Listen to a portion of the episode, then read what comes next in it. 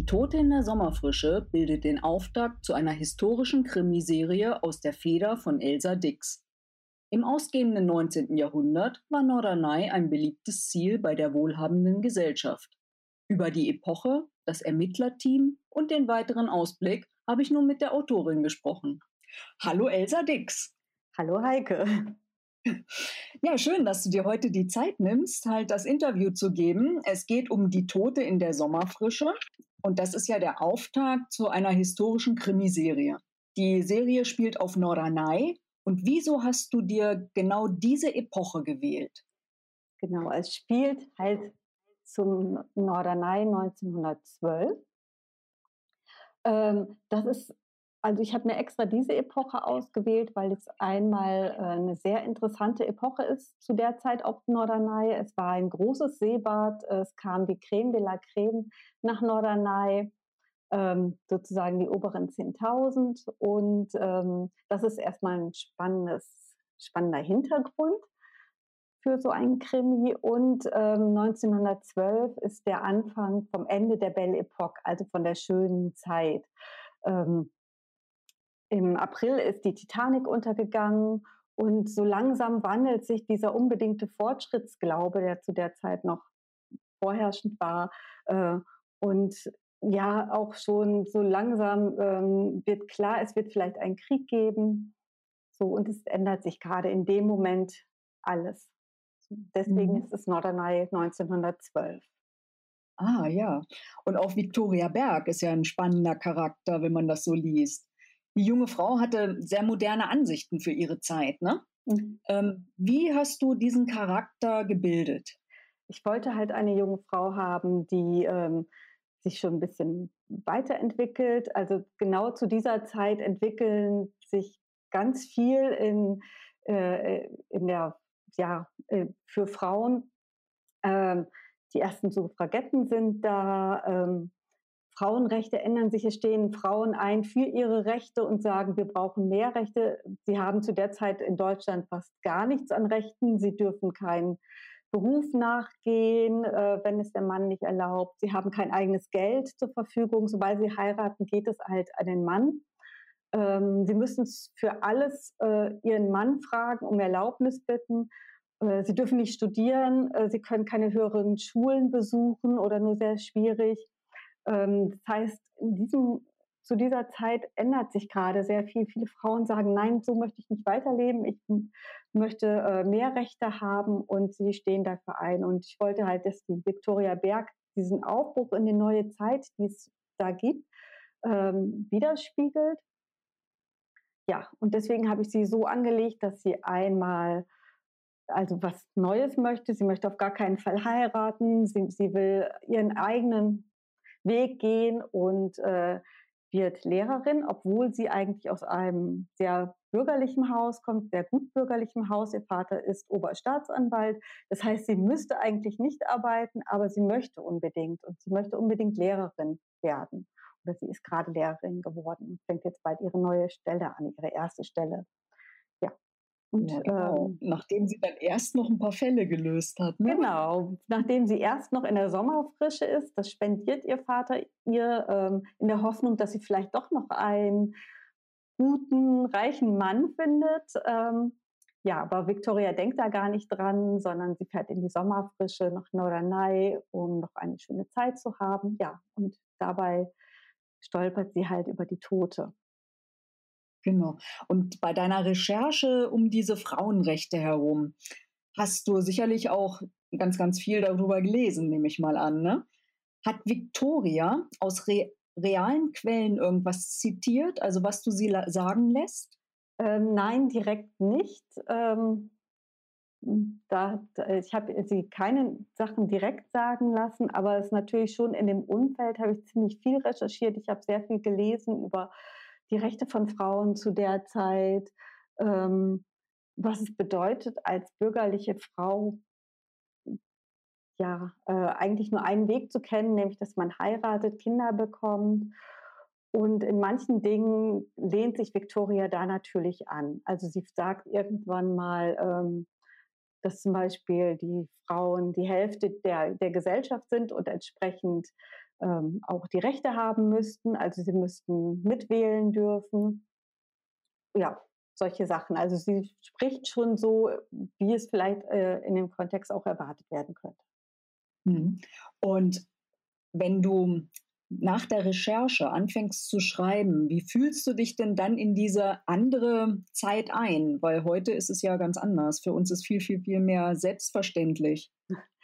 Ähm, ja, ich muss ziemlich oft ganz viel nachgucken. Also ich fange an zu schreiben und dann stoße ich ganz schnell an eine Stelle, wo ich denke, äh, Moment, ist es da jetzt wirklich so, wie ich mir das vorstelle? Ähm, ist das nur mein Vorurteil über die Zeit oder muss ich das nochmal nachsehen? Dann schaue ich nochmal in die Bücher, die ich da habe. Ähm, aber ganz oft sind so Alltagssachen, wo ich dann einfach stoppen muss und nochmal was nachrecherchieren muss. Also ähm, wie war das damals mit der Post organisiert? Gab es zum Beispiel schon Telefon auf Norderney? Weil das bedeutet ja, dass man ein Telefonkabel dahin gelegt hat. War das überhaupt technisch möglich? Äh, wie funktioniert zum Beispiel ein Telefon? Ähm, Habe ich dann ein Fräulein von Amt? Wie gehe ich mit der um? Solche Sachen muss ich dann immer wieder nachrecherchieren. Und ganz häufig ist es so, dass ich erstmal schreibe und mir erstmal eine kleine Marke da reinmache um dann hinterher nochmal zu schauen, äh, okay, stimmt das immer alles? Und muss ich vielleicht nochmal irgendwo tiefer reingehen und nochmal schauen. Also gerade die Geflogenheiten, da habe ich natürlich schon ein paar Vorstellungen zu der Zeit, wie so die Sitten und Geflogenheiten sind, aber natürlich muss ich da auch eine ganze Menge erstmal nachlesen. Mhm. Und sicherlich halt so ist dir auch irgendetwas, was dir so die Haare zu Berge steigen lässt, ne? Also gegen welche Geflogenheiten hättest du früher denn auch rebelliert, so wie Victoria? Ich, ich weiß nicht, also ganz ehrlich weiß ich nicht, ob ich wirklich rebelliert hätte. Ich bin da doch immer mehr die angepasste. Victoria ist mir da nicht so ganz ähnlich. Sie ist schon schneller so, dass sie sagt, okay, nee, das mache ich nicht. Ähm, bestimmte Sachen will sie einfach auch nicht mehr. Aber manches ist für uns aus unserer heutigen Sicht natürlich ganz, ganz seltsam. Also, dass, dass Frauen so wenig Mitspracherecht hatten, dass zum Beispiel die Vorstellung vorherrschte, wenn Frauen zu viel denken, ähm, das würde ihrer Gesundheit schaden. Also, das war, beruhte darauf, dass ein Mann so ein, ein pseudowissenschaftliches Buch geschrieben hat und gesagt hat, ähm, dass es der Gesundheit der Frau abträglich sei, wenn sie zu viel denkt. Und ja, also man, gerade solche Sachen finde ich dann höchst abstrus, wenn ich sie dann hinterher lese und denke so, ui, also es war schon sehr hart für die Frauen, da wirklich klarzukommen. Also äh, selbst wenn man eine gutbürgerliche Frau war, hieß es noch lange nicht, dass das Leben wirklich schön war, sondern man musste sich sehr, sehr stark an Regeln halten. Hm, das Leben war sehr vorgegeben und der Mann konnte über einen bestimmen. Und ob das immer schön gewesen ist, das wage ich zu bezweifeln. Mhm. Ja, und wenn du im Schreibprozess bist, begegnen dir diese Figuren auch irgendwie in deiner realen Welt? Dass du denkst, Mensch, das ist doch der, der Christian oder irgendwas?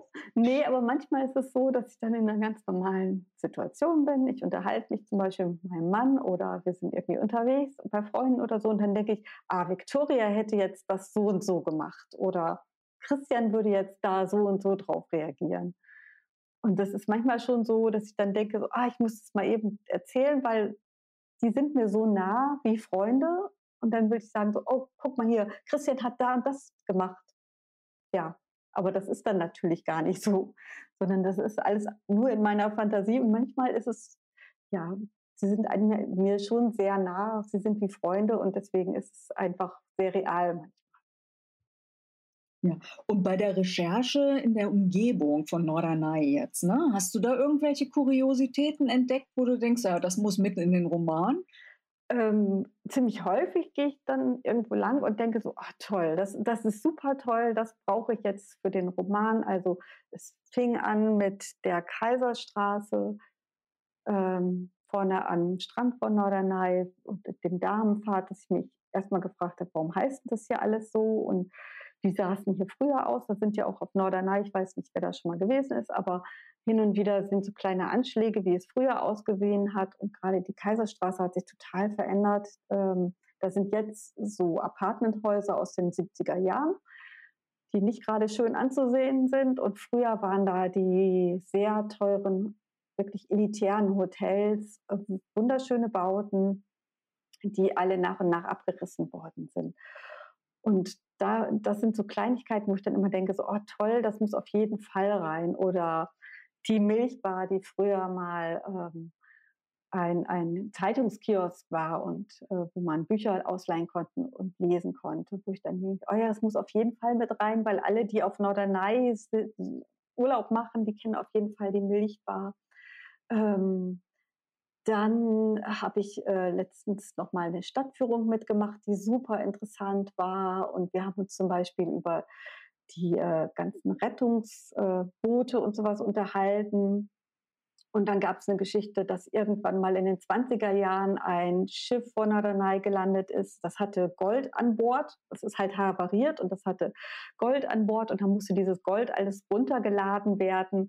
Äh, da war ich ein bisschen traurig, weil es in den 20er Jahren waren und nicht in den 10er Jahren, sodass ich es hätte nutzen können. Ähm, aber das wird auf jeden Fall nochmal irgendwie auftauchen, dass so eine Geschichte mit stattfinden wird, weil das war einfach zu toll und ja, und gerade diese Rettungsboot-Sachen, auch ganz tolle, spannende Sachen, die es da rundum gibt. Also wo die Leute, wo die Männer äh, richtig ihr Leben riskiert haben, um havarierte hm, Schiffe zu retten oder die Leute von den havarierten Schiffen zu retten und wo sie wirklich auch noch hart gearbeitet haben, weil man musste ja rausrudern. Das fand ich zum Beispiel sehr, sehr spannend. Hm. Naja, da könnte ja zum Beispiel ein, ein engagierter Journalist zum Beispiel drüber reden. Zu, zum hm. Beispiel, solche mhm. Sachen. Ähm, komm, kommen wir mal zu dem Christian. Der kommt ja aus einer anderen Gesellschaftsschicht als Victoria, ne? Genau. Und als Journalist hat ihm ja damals irgendwie immer noch so ein, na, das so ein bisschen angehaftet, dass er so seine Nase in Dinge steckt, die ihn nichts angehen. Ne? Genau. Ähm, und was musste dieser Charakter denn überhaupt an sich haben, damit jemand wie Victoria ihn auch wirklich wahrnimmt? Also er musste vor allen Dingen neugierig sein, da ist dann nämlich Victoria sehr ähnlich. Sie sind beide sehr neugierig. Sie wollen beide dieses Geheimnis lösen, was sich da auftut. Äh, und er muss sich über Grenzen hinwegsetzen. Da in dem Fall ist er auch Victoria sehr ähnlich. Also er lässt sich auch wenig vorschreiben, kann, mag sie wenig, wenn er von oben etwas gesagt bekommt, sondern hat seinen eigenen Kopf. Und das findet Victoria an ihm interessant.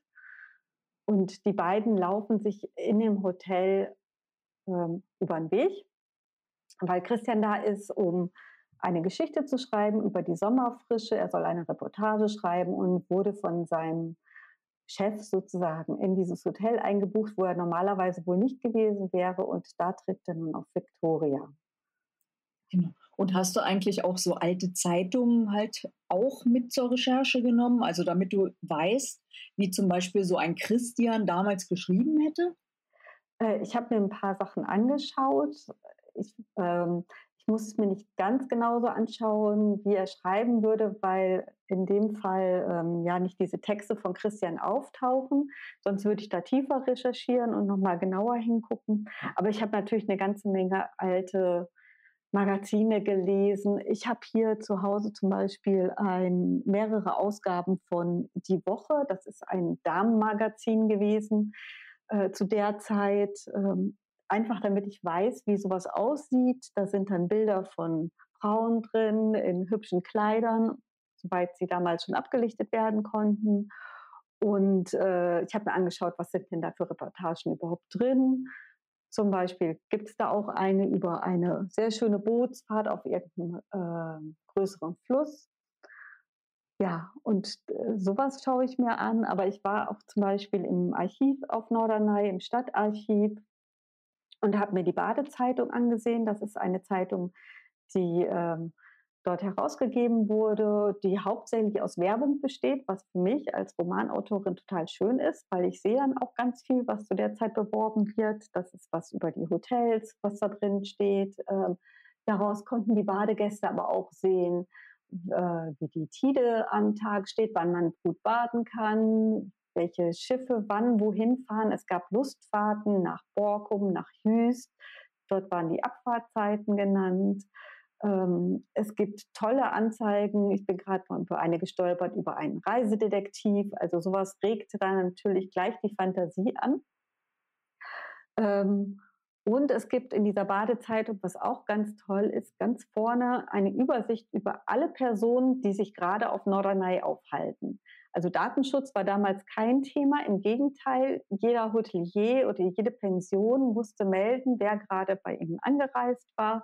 Es wurde aufgeschrieben der Name, der Beruf und woher sie kamen, sodass wir als Historiker sehr genau hinterher recherchieren können, wer ist wann wo gewesen auf Norderney und damals ist es eben in der Badezeitung veröffentlicht worden. So konnte jeder sehen, dass zum Beispiel, ich weiß nicht, ähm, der Graf sowieso sich gerade im europäischen Hof aufhält und dort mit seiner Entourage angereist ist. Ja, das ist spannend.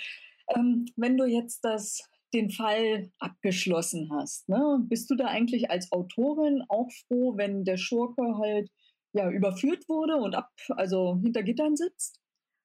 Ähm, meistens. ähm, manchmal tut es mir ein bisschen leid. Also es ist natürlich gut, ihn zu überführen. Ähm, aber manchmal, es ist ja dann auch zu Ende des Buch, also dann muss ich wieder von vorne anfangen, um es zu überarbeiten. Ähm, aber manchmal habe ich auch ein bisschen Mitleid mit den Schurken, dass er auf jeden Fall äh, jetzt vor Gericht landet oder etwas anderes mit ihm passiert. Weil es ist schon so, dass ich versuche, bei den Motiven das so zu gestalten, dass sie auch ein bisschen nachvollziehbar sind, warum sie so handeln, auch wenn wir das heute vielleicht nicht in allen Dingen nochmal nachvollziehen können. Ja. Ähm, und dann hattest du ja eben schon gesagt, das Ende des Buches, du musst ein neues anfangen. Das hast du sicherlich auch. Und darfst du über diese Fortsetzung denn schon was verraten? Ja, also die Fortsetzung heißt Der tote Rittmeister. Das erscheint im März 2021. Ähm, und da geht es, wie der Name schon sagt, um einen toten Rittmeister, also um einen ähm, jemand von der Kavallerie, der am Strand von Norderney bei einem Pferderennen tot aufgefunden wird. Und gleichzeitig ist ein kleines Mädchen aus dem Seehospiz äh, verschwunden. Auf Norderney gibt es nämlich verschiedene Seehospize und das größte davon ist heute eine Kinderklinik ähm, und war damals ein Seehospiz. Das heißt, äh, da starben die Kinder nicht, sondern sie wurden hingebracht, um an der gesunden äh, Luft auf Norderney zu gesunden. Und eins von diesen kleinen Mädchen ist verschwunden. Und was das mit dem Tod des Rittmeisters zu tun hat, na, wir werden schauen. Ja, genau. Und darfst du uns auch verraten, ob diese Serie noch mehr Teile als zwei bekommt? Oder? Ja, es wird auch noch einen dritten Teil geben, den schreibe ich gerade. Gerade heute den, den, das Intro sozusagen geschrieben, den angefangen damit, was immer sehr spannend ist, so diese ersten Worte zu setzen und sich zu überlegen, wie steige ich denn ein in die Geschichte. Hat sehr viel Spaß gemacht heute. Na, dann freuen wir uns erstmal auf März. Ja. ja, liebe Elsa Dix, vielen Dank, dass du dir die Zeit für die Beantwortung der Fragen genommen hast. Ja, und gerne, es war ein großes Vergnügen. Dann lesen wir uns bald wieder. Das hoffe ich. Dann vielen Dank, Heike. Bis im März der Tote Rittmeister erscheint, ist es nicht mehr allzu lange hin.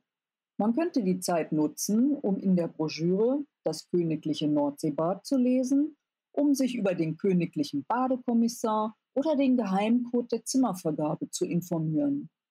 So fühlt man sich Victoria auch gleich viel näher. Die Rezension zu Die Tote in der Sommerfrische findet ihr übrigens auf meinem Blog https fraugoetheliest.wordpress.com.